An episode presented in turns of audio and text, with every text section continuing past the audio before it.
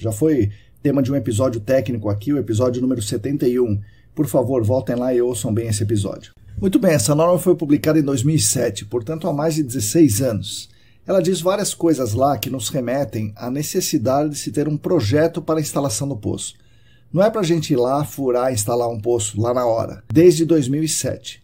A gente deve realizar um projeto de poço. Para fazer o projeto, é necessário ter amostras de solo, basicamente para identificar a unidade de estratigráfica, que será a zona alvo do monitoramento, ou seja, onde ficará posicionada a seção filtrante, e também para a gente, a amostra de solo vai servir para delimitar essa unidade de estratigráfica, já que a norma diz que não se deve misturar unidades na seção filtrante, e temos que caracterizar essa unidade de estratigráfico, pois a mesma norma descreve detalhadamente o procedimento para se definir no projeto do poço a granulometria do pré-filtro e a abertura de ranhura do tubo filtro. Resumindo, devemos fazer uma amostragem de solo, fazer uma descrição minuciosa tátil visual em campo, selecionar amostras, mandar para o laboratório de análises físicas, no mínimo para fazer uma análise granulométrica, e só aí fazer o projeto do posto de monitoramento, definindo aí profundidade de instalação, tamanho da seção filtrante, né, o comprimento da seção filtrante, qual é o filtro, qual é o pré-filtro.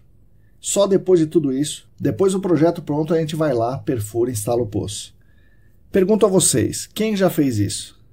É uma coisa que é muito raro de acontecer, mas muito raro mesmo.